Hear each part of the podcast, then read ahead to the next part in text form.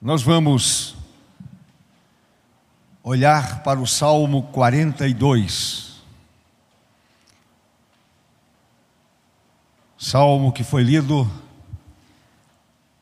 no início do culto, como leitura bíblica alternada.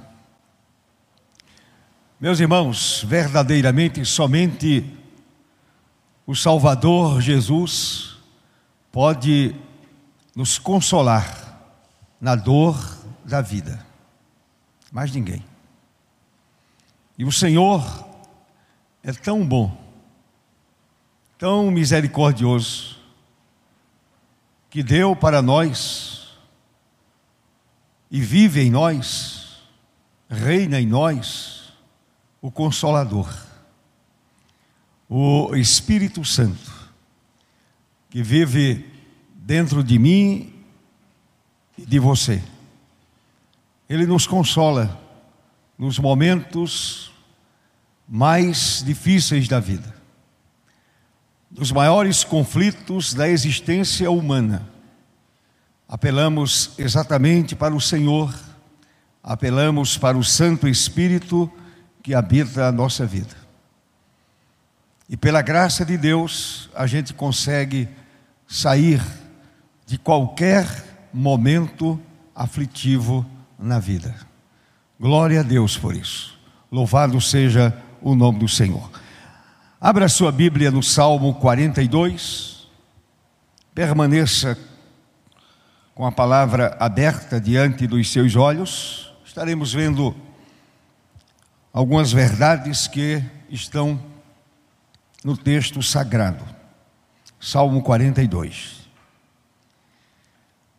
Curve a sua cabeça agora e vamos à presença do Senhor, pedindo a Deus que Ele nos dê sabedoria, graça, ousadia e a palavra seja aplicada primeiramente à minha vida e depois a sua vida. É verdade que quando estamos preparando a palavra, a mensagem, o Senhor já começa a falar conosco. Mas, quando a gente prega, não somente a gente prega para aqueles que nos ouvem, mas a gente prega para nós mesmos. Os pastores são assim. Não é simplesmente é, apresentar uma palavra. A palavra que nós apresentamos é a palavra de Deus. E a palavra começa curando o coração daquele que está pregando, daquele que anuncia, daquele que é mensageiro da palavra do Senhor nosso Deus. Seja ele pastor ou não. O importante é que ele se ponha na mão de Deus e se deixe usar livremente pelo Santo Espírito. Oremos. Amado Senhor, graças te damos por mais um dia acrescido à nossa vida, pela santa oportunidade que temos neste domingo, dia do Senhor, dia que a igreja se reúne para adorar coletivamente. A igreja se reúne para ouvir a palavra. Assim aconteceu no período da manhã, está acontecendo neste momento. Eu rogo ao Senhor que o Senhor me use, e me use apenas como instrumento da vontade do Senhor. Esconde-me, ó Deus, por trás da cruz de Cristo, e que as palavras dos meus lábios exaltem o nome do Senhor, e as palavras também edifiquem o povo do Senhor aqui presente. Assim, ó Pai, oramos e agradecemos pelos méritos de Jesus aquele que se deu por nós na cruz do Calvário. Amém. Amém. Meus irmãos,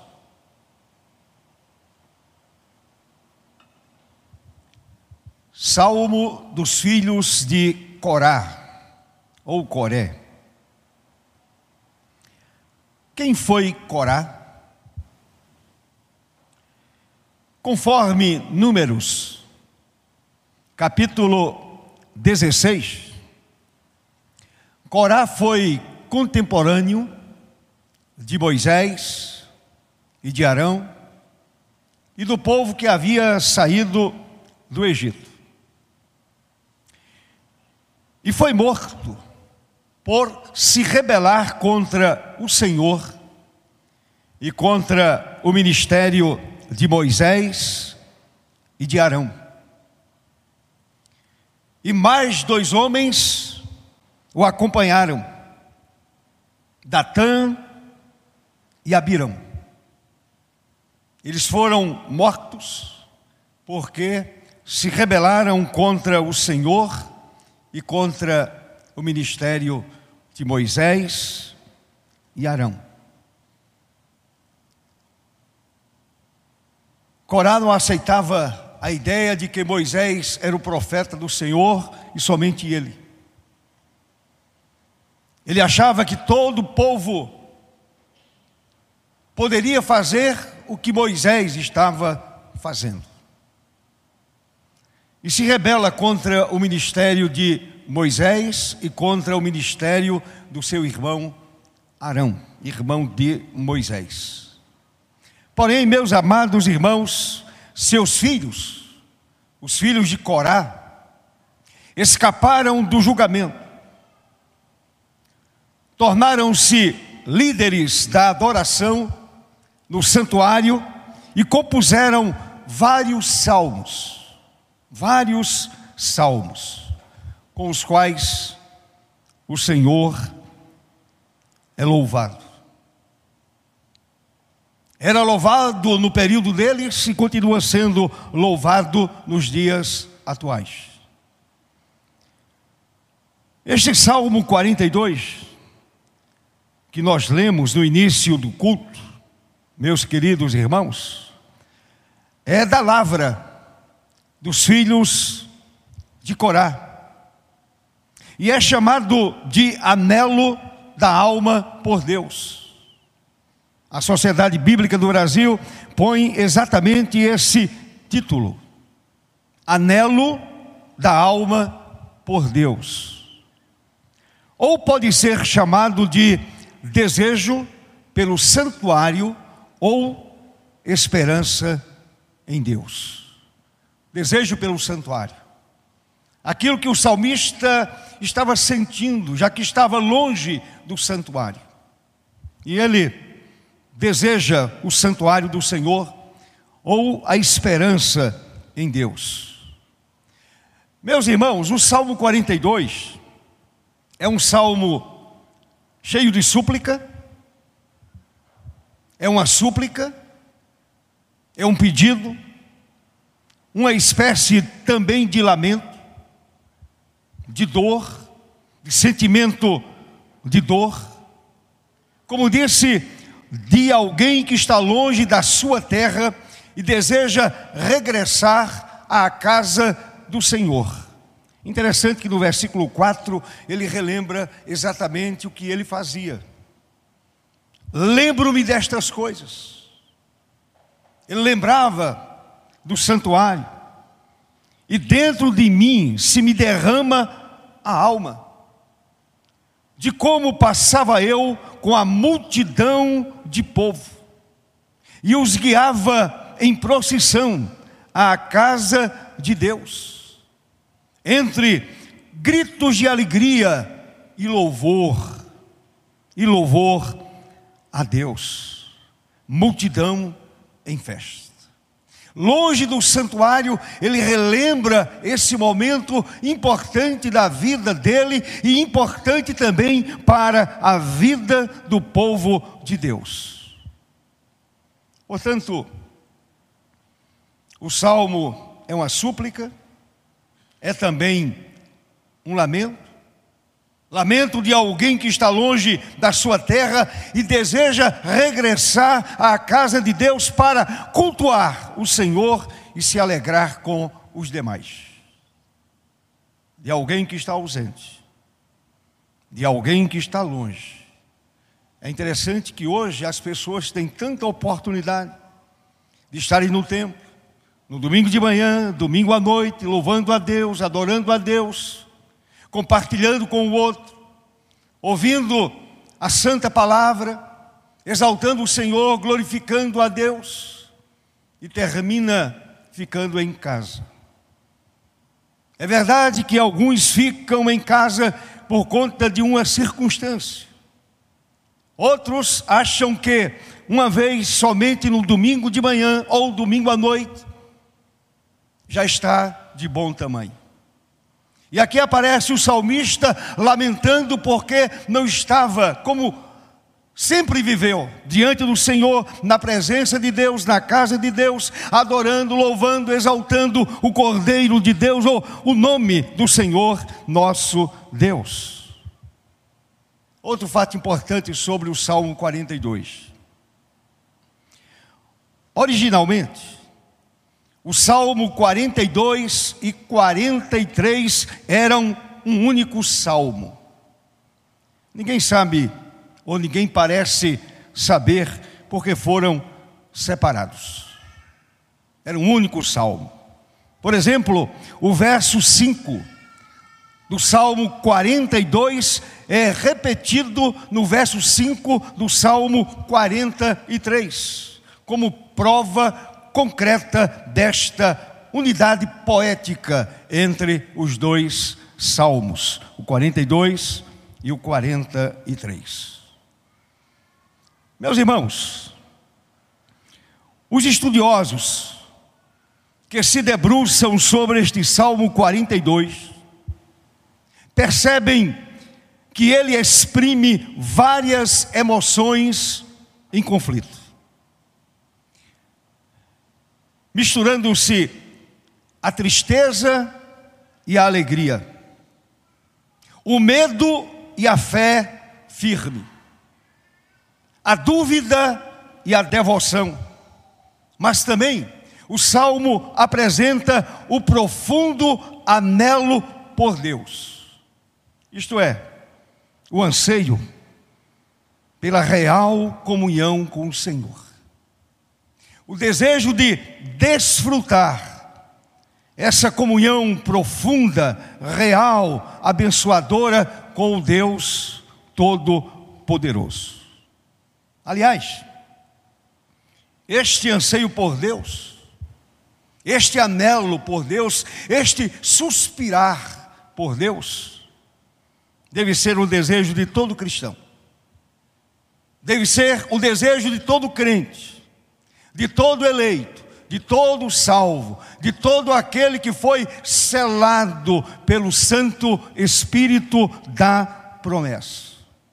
Anelar por Deus, anseiar por Deus, desejar a Deus. Portanto, quem é nascido da água e do Espírito quem de fato nasceu de novo anela por Deus, deseja Deus, gostaria de conhecer a Deus com mais profundidade. Gostaria de destacar nesta noite de domingo para a igreja que aqui está presente e para a igreja que nos acompanha pela internet, pela internet dois fatos concretos desta sede pelo Deus vivo, sede da alma, sede do mais íntimo do ser humano, o desejo sincero por Deus, desejo sentido pelo escritor da poesia sagrada. E nós, como crentes, como servos, como eleitos, como pessoas que estão caminhando para a eternidade, com pessoas que receberam o selo da aprovação divina, pessoas que foram marcadas pelo Senhor para a vida eterna, pessoas que verdadeiramente são salvas, foram eleitas por Deus antes da fundação do mundo, como declara Paulo, de uma forma tão clara na carta aos Efésios. E há outras escrituras que falam sobre essa eleição soberana do Senhor nosso Deus. Portanto, quem encontra-se numa situação de salvo, de eleito do Senhor, é claro que anela por Deus, deseja Deus, deseja servir ao Senhor de todo o coração. Portanto, eu quero apresentar dois fatos concretos. Primeiro, o salmista anela por Deus, assim como a coça é um cabrito selvagem, assim como a coça por águas correntes. O salmista diz: A minha alma anela por Deus, assim como o cabrito da montanha anela por águas correntes. Se você olhar para o verso primeiro, é exatamente isto que o salmista vai nos dizer. Como suspira a coça pelas correntes das águas, assim por ti, ó Deus, suspira a minha alma. É o desejo sincero do homem que escreveu o Salmo 42. Como suspira a coça pelas correntes das águas. Se você for um pouquinho mais adiante, no Salmo 63, é um salmo de Davi. Davi diz quase a mesma coisa. A metáfora é outra. A metáfora usada no Salmo 42 é o cabrito selvagem. No Salmo 63, Davi diz que a alma dele desejava pelo Senhor, assim como a terra seca deseja chuva, deseja água. Uma terra exausta, seca, desejando água. Aí Davi diz: Assim é a minha alma, eu te busco ansiosamente, a minha alma tem sede de ti, meu corpo te almeja como terra árida, exausta, sem água. Portanto, meus amados, esse era o desejo sincero do salmista no Salmo 42. O desejo sincero de Davi no Salmo 63, e é o desejo sincero de todo crente que está em Cristo, de toda pessoa que está em Cristo Jesus. Esse anelo por Deus, esse suspirar por Deus. Assim como o sertanejo, quem conhece o sertão alagoano, quem conhece o sertão pernambucano, quem conhece o sertão paraibano, quem conhece o sertão cearense. O, o, sertanejo anela por chuva todos os dias, olha para o céu sonhando com águas correntes que trazem vida, a vida dura do sertão. Águas que trazem vida a vida dura do sertanejo. Meus amados, as metáforas da costa e do sertanejo, e também a metáfora usada por Davi no Salmo 63, nos levam a pensar sobre a sede da alma que o crente sente pela presença divina. Assim como a coça suspira por água. Assim como a terra seca, exausta, deseja água, assim como o sertanejo deseja a descida de chuva, a nossa alma também deseja a Deus do mesmo jeito. Louvado seja o nome do Senhor para sempre. Será que nós estamos desejando Deus dessa forma? Será que a minha vida cristã, será que há esse anelo por Deus? esse desejo sincero por Deus? Será que a minha alma clama a Deus? Será que a minha alma de fato busca ao Senhor? O salmista no Salmo 42 suspirava com intensidade por Deus. Suspirava com intensidade. Era o desejo mais sincero do seu coração.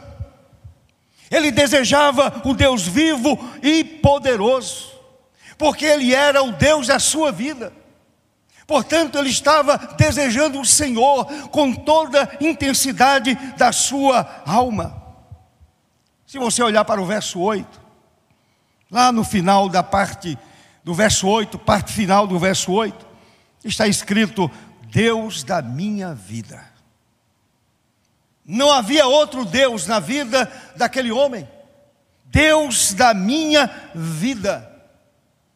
Aquele que é o Senhor absoluto da minha vida, Deus da minha vida, eu te desejo, eu te almejo, assim como a coça por águas correntes, assim como a terra seca, pela descida de chuva.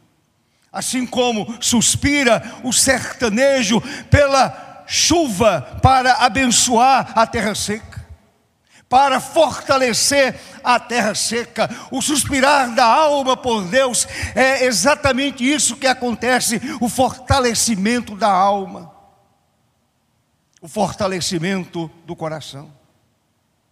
Louvado para sempre seja o nome do Senhor. Quem conhece a Deus, quem conhece a Deus, anela diariamente por Ele. Não é um anelo esporádico, de ocasião. É um anelo diário por Deus. Quem conhece a Deus, anela diariamente por Ele, como o salmista deixa bem claro: assim por ti, ó Deus, a minha alma suspira. O que é suspirar?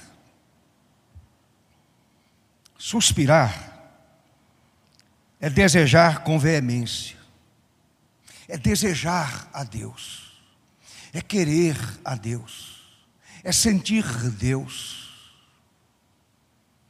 é sentir abraçado por Deus, é sentir o amor de Deus é sentir a graça de Deus, é sentir a misericórdia divina, é ser envolvido pelo amor de Deus. Esse é o desejo da alma sincera. O salmista diz: Assim por ti, ó Deus, suspira a minha alma, a minha alma tem sede de Deus, do Deus vivo, do Deus eterno, do Deus criador do Deus Santo, do Deus Todo-Poderoso. A minha alma suspira por ti, ó Deus. Quantas vezes nós estamos fazendo esta oração? Diariamente.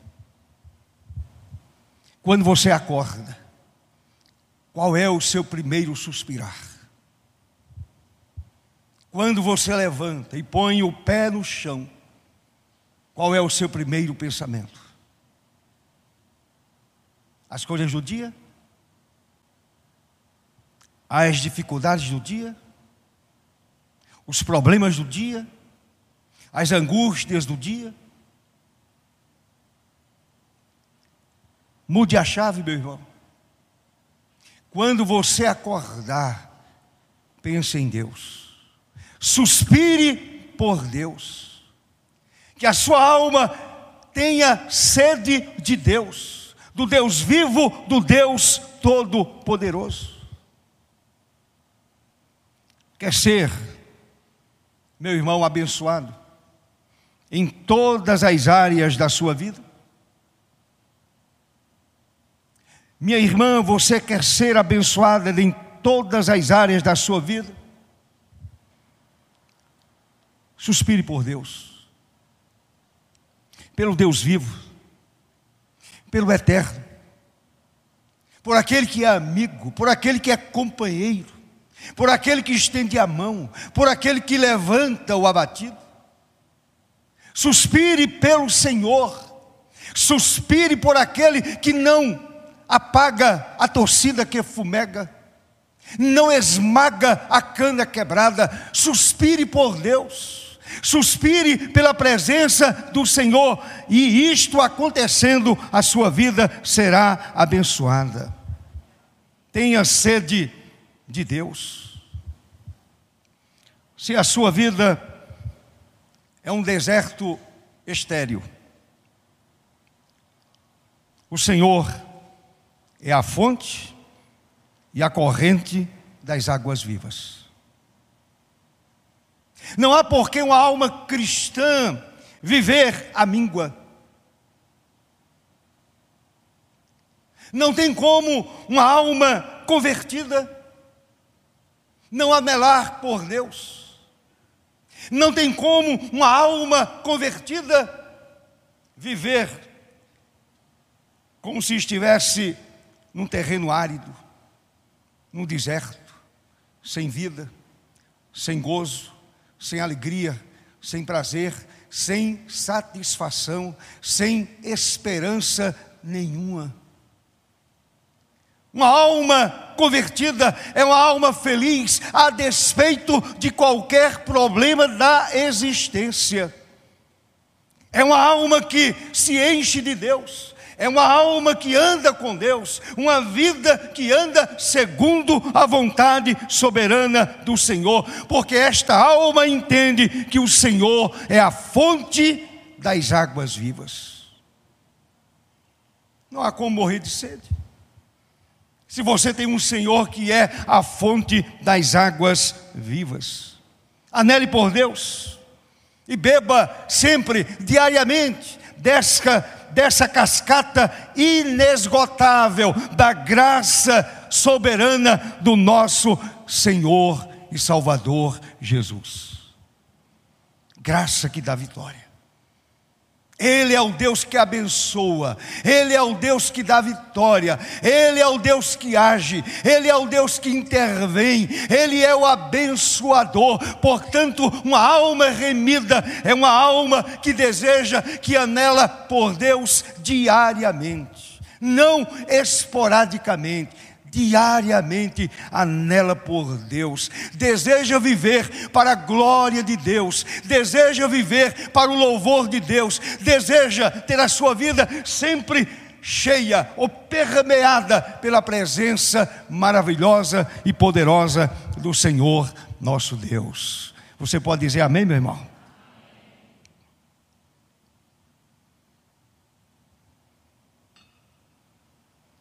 A segunda verdade ou o segundo fato concreto que eu quero destacar. Preste bem atenção. Entende o salmista que o eu profundo ou o homem interior, o homem da alma, o homem interior, precisa trazer coragem e esperança para o eu superficial ou a vida do dia a dia. A vida do trabalho, da escola, da faculdade, da universidade, familiar, na criação dos filhos. Esse eu interior traz coragem para o eu exterior para o dia a dia, para os embates do dia a dia, para as lutas do dia a dia, para as questões do dia a dia, até porque nós não estamos numa redoma de vidro, estamos no mundo. O Senhor disse assim: Pai, eu não peço que os tires do mundo, mas que o Senhor os guarde do mal. Estamos no mundo, e estamos para fazer diferença. Estamos no mundo para ser diferentes e fazermos diferença. Eu e você fomos chamados para viver a vida cristã no meio da sociedade. E no nosso dia a dia, na correria do nosso dia a dia. O salmista, ele se vê diante de uma, de uma pergunta inquietante. Uma pergunta feita pelos gentios idólatras. Você está longe do templo, longe de tudo e de todos. Aí a pergunta é: o teu Deus, onde está? Esse Deus que você tanto fala sobre ele. Cadê a ação dele? Cadê o agir dele? O teu Deus, onde está? Será que você nunca ouviu também a mesma pergunta? Quando você está atravessando um deserto árido, um deserto cheio de complicações, e de repente chega para você uma pessoa não crente e pergunta: cadê o seu Deus? Cadê o agir do seu Deus? Cadê a mão abençoadora, libertadora do seu Deus? Você não fala tanto sobre ele? Cadê o Jesus do Evangelho? Cadê aquele que disse: Se o Filho vos libertar, verdadeiramente sereis livres? Cadê a sua liberdade? Você está preso. Você, como crente, tem mais problema do que eu. O que adianta servir a esse Deus? O que adianta caminhar com esse Deus? O que adianta louvar a esse Deus? O que adianta frequentar o templo e oferecer culto a Deus coletivamente? O teu Deus, onde está? Cadê a ação dele? Ele perdeu a capacidade de ouvir? Ele deixou de se relacionar? Ele deixou de interagir com a sua vida. O teu Deus, onde está? É claro, meus amados, que o salmista sentiu tristeza. Diante dessa pergunta no verso 3, uma pergunta tão descabida. E o que acontece com ele? Ele entra em profunda depressão. O salmista alimentou a sua alma com suas lágrimas, as quais tornaram-se seu alimento de dia e noite. Dia e de noite. Ele se alimentava da própria tristeza. Era uma retroalimentação da própria tristeza, das próprias lágrimas que eram derramadas. Porém, algo maravilhoso aconteceu. O salmista lembrou-se que Deus ainda estava assentado em seu trono. Aleluia. Ele não perde o controle de nada. Ele continua no mesmo lugar, agindo do mesmo jeito, abençoando do mesmo jeito. Louvado seja Deus para sempre. Então o salmista derramou o coração em oração diante do Senhor. Se você olhar para o verso de número 9, o salmista diz assim: Digo a Deus, Verso 9: Quem é Deus? Ele é a minha rocha, Ele é a minha segurança, meus pés estão firmados nele. Não adianta esse tipo de pergunta para mim. Eu caí na real e eu voltei a perceber que o meu Senhor é aquele que segura a minha vida, o Senhor é a minha rocha. Mas ele também faz uma pergunta: Senhor, por que te esqueceste de mim? Porque o Senhor me olvidou? Por que te olvidaste de mim? Porque hei de andar eu lamentando sob a opressão dos meus inimigos? Deus, porque o Senhor esqueceu de mim? Eu me alimento das próprias lágrimas Eu estou em depressão. Ele vai à presença do Senhor e derrama a sua alma. Nos versos 5, versos 5, 11, e ainda no Salmo 43, versos 5, meus irmãos, o salmista exorta a si mesmo. Ele exorta a si mesmo. Observe que no verso 9, no verso 9 ele diz: Porque o Senhor esqueceu de mim? Será que o Senhor esquece dos seus? Será que Deus esquece da igreja? Será que Deus esquece dos eleitos? Será que Deus deixa de ouvir a oração? Será que Deus deixa de ouvir a súplica sincera, que é fruto de uma alma rendida a Ele? Evidentemente que não, jamais. O Senhor continua no mesmo lugar, a sua mão continua estendida para abençoar. Amém, meu irmão? Agora olhe para o verso 5 do Salmo 42. O salmista exorta a si mesmo, diante daquele abatimento, ele exorta a si mesmo e ele entende que deveria esperar em Deus. Então o homem interior se encheu de coragem e esperança. Por que estás abatida, ó minha alma? Por que estás tão inquieta, preocupada, absorvida por uma pergunta descabida, por questões existenciais? Entenda que o Senhor extrapola esta vida. Por que estás abatida, ó minha alma? Por que te perturbas dentro de mim? Espera em Deus. A saída é Deus, a esperança é Deus, o caminho é Deus, a vitória é Deus, a alegria da alma é Deus, a segurança da alma é Deus.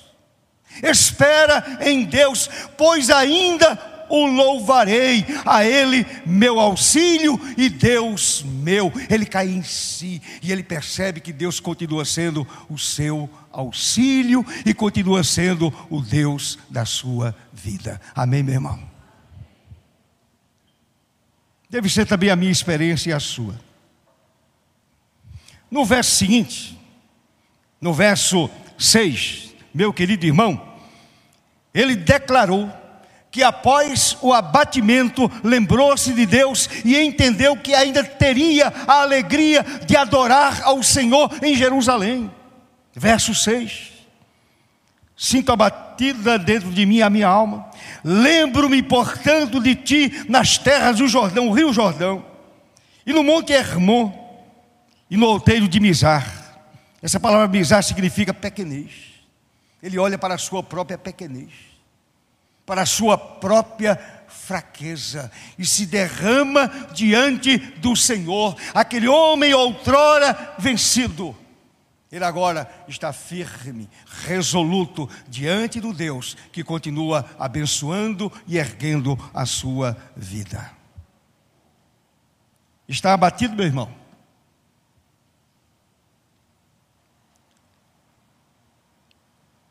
Você está vencido? A circunstância adversa tem abatido você? Tem deixado a sua alma no ostracismo?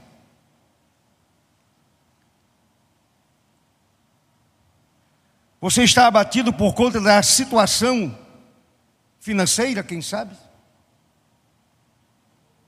abatido por conta de um problema familiar. Você está vencido, meu irmão? Em nome de Jesus, não permita que os adversários insultem sua vida. Encha-se de coragem e esperança. A esperança é Deus. A coragem vem de Deus. A vitória vem de Deus. O caminho aberto, quem abre é o Senhor. E quando o Senhor abre a porta, ninguém fecha. Está abatido, meu irmão, em nome de Jesus, se levante, se erga. A esperança está batendo a sua porta. A esperança que é Deus está batendo no seu coração. Sabe por quê, meu irmão? Porque as ondas e as vagas já passaram sobre você. Ficou para trás. Confie no Senhor. Confie em Deus. Olha o que diz o verso de número 7. Um abismo chama outro abismo. Ao fragor das tuas catadupas, todas as ondas e vagas passaram sobre mim. Já passaram. O salmista entende desta forma: tudo aquilo já passou e agora eu estou na presença do Deus eterno. Meu querido irmão, levante-se e espere em Deus, louve ao santo nome de Deus, pois Ele continua sendo o seu auxílio e o seu Deus.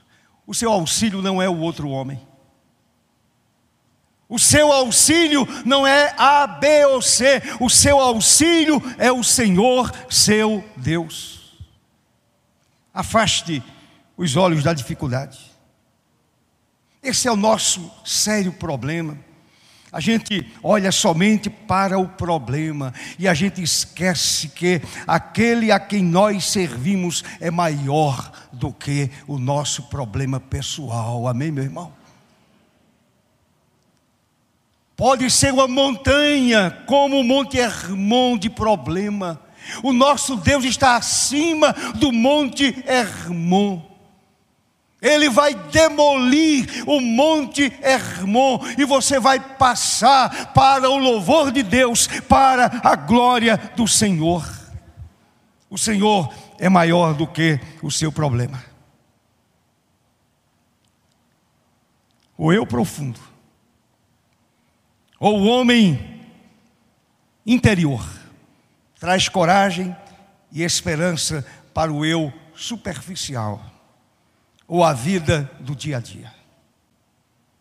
É exatamente no dia a dia que a gente vai demonstrar aos inimigos que de fato Deus é conosco. Amém, meu irmão?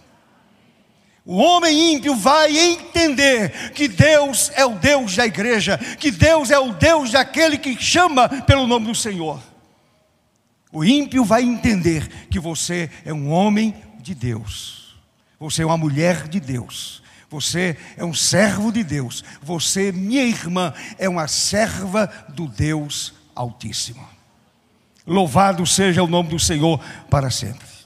Esta é uma maravilhosa lição que aprendemos neste Salmo 42. E eu quero concluir dizendo o seguinte: o salmista entendeu que não precisava ir a Jerusalém para adorar o Senhor. Ele estava lembrando da procissão do povo caminhando de uma forma festiva para o templo, para a adoração. Porém, o salmista entendeu que para adorar o Senhor não era necessário estar em Jerusalém. Jesus deixa isso também muito claro naquela conversa com a samaritana, capítulo 4 de João. Ali onde o salmista estava, ele podia adorar, ele podia louvar, ele podia exaltar o nome do Senhor. A mão do Senhor estava com ele durante o dia. E o cântico do Senhor o acompanhava nas horas da noite, como diz o verso 8. Olhe para o verso 8. Diz exatamente isto. Verso 8. Contudo, o Senhor, durante o dia, me concede a sua misericórdia, a sua graça. Durante o dia da minha aflição, o Senhor me concede misericórdia e à noite, comigo está o seu cântico, comigo está o seu louvor, comigo está o Senhor que recebe o meu louvor, até porque o louvor é dele mesmo. Meus amados irmãos, o anelo por Deus e a bendita esperança em Deus levou o salmista a experimentar dia a dia a misericórdia do Senhor o levou a experimentar o cântico da vitória. O cântico da vitória voltou aos seus lábios.